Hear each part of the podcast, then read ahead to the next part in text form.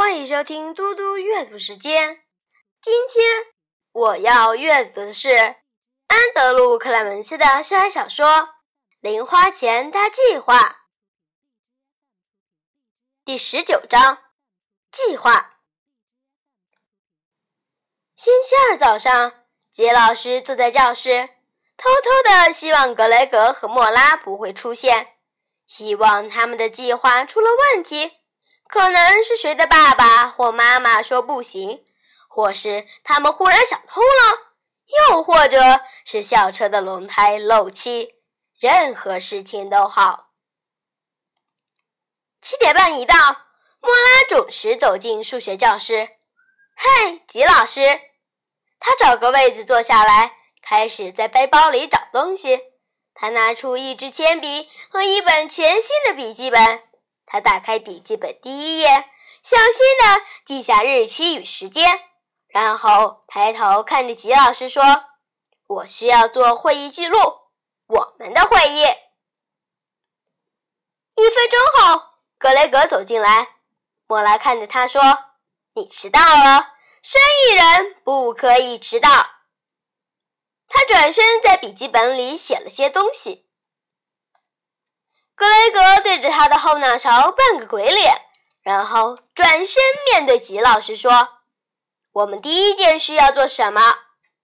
吉老师说：“首先，我要知道你们家长怎么说。”格雷格说：“我爸妈说没问题，我们可以和学区委员会谈谈，他们会去参加会议，至少我爸一定会去。”我妈会试着取消星期四原本会议，他们两个都觉得这样很好，尤其是在我给他们看了阅读俱乐部的广告以后。莫拉点头同意，我爸妈也说没问题，不过我妈妈比较赞成就是了。我爸觉得这整件事情有些疯狂，但是他们两个都很谢谢你的帮忙，他们两个。去参加会议。吉老师深吸一口气，然后慢慢吐气。现在是真的逃不掉了。他觉得自己无路可退。他真的想帮这两个孩子。他不觉得他们有错，不论是他们的漫画书，或是他们想让同学读到他们作品这件事情，即使赚点钱也没关系。可他知道，很快的，他就得面对校长。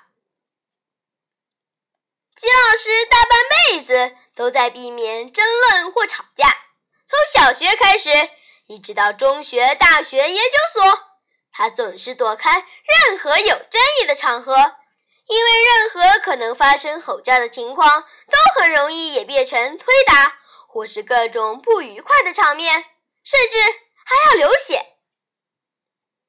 像现在这个状况就很麻烦，他当然不觉得达文波特校长会把他抓过去揍一拳或什么的，但是一想到要面对他，要对他解释为什么会被牵扯进来，他的手心就开始冒汗。金老师想到了一个好主意，一个脱身的方法。他说：“嗯，我立刻打电话给督学办公室。”像他们星期四的会议还可不可以增加一个提案？我们可能需要等一个月，因为我们申请的太晚了。也可能不算太晚。莫拉说：“不管怎么样，我觉得我们还是应该先开始准备。”格雷格同意。对呀，比如说，我们需要计划好要说些什么，还有谁说哪个部分。因为我们看起来想知道自己在做什么，不然的话，我敢打赌他们根本不会想听我们说。那我觉得我应该先发言。莫拉说：“因为我完全知道我们要的是什么。”格雷格哼了一声：“你？为什么是你？我也知道我们要什么。这件事情都是我的主意，记得吗？”我应该先发言。你的主意，莫拉说：“是我先看到阅读俱乐部的广告。”哎，我拿给你看的时候，你看不出问题，还需要我跟你解释，所以不要一副好像都是你的主意似的。哦，是啦，格雷格说，每个人都知道你是个天才。轰！金老师右手重重地拍了桌子一下。够了，我还以为你们两个不会再吵了呢。如果你们两个还要吵，现在就马上离开，两个都离开。沉默了几秒钟，格雷格说：“对不起，我是说，如果大家都同意莫拉第一个发言，我就没问题。”莫拉说：“不，没关系，我其实不需要第一个发言。我刚刚那样说很蠢。”格雷格心里想。是啊，非常蠢。但是他的眼睛看着吉老师的脸，他知道，如果数学老师不肯帮忙，这个主意根本行不通。吉老师很高兴看到他们立刻改变态度，也很高兴自己态度这么强硬。于是他自愿担任了这个小小会议的主席。接下来的二十五分钟，他们友善活泼的交换意见。而莫拉则疯狂的记着笔记。事实上，吉老师觉得很棒。他刚刚拍桌子的手还在隐隐作痛，但是他们讨论出来的初步计划看起来并不算疯狂、危险或无望。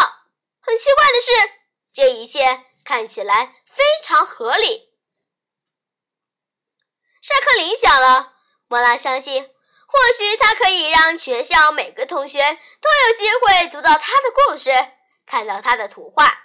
金老师相信这个既清楚又符合数学逻辑的提案，可能真的可以说服学区委员会，让他们同意这个好主意。格雷格则相信，或许，只是或许，小胖漫画可以帮他赚到一大笔钱。谢谢大家，我们下次再见。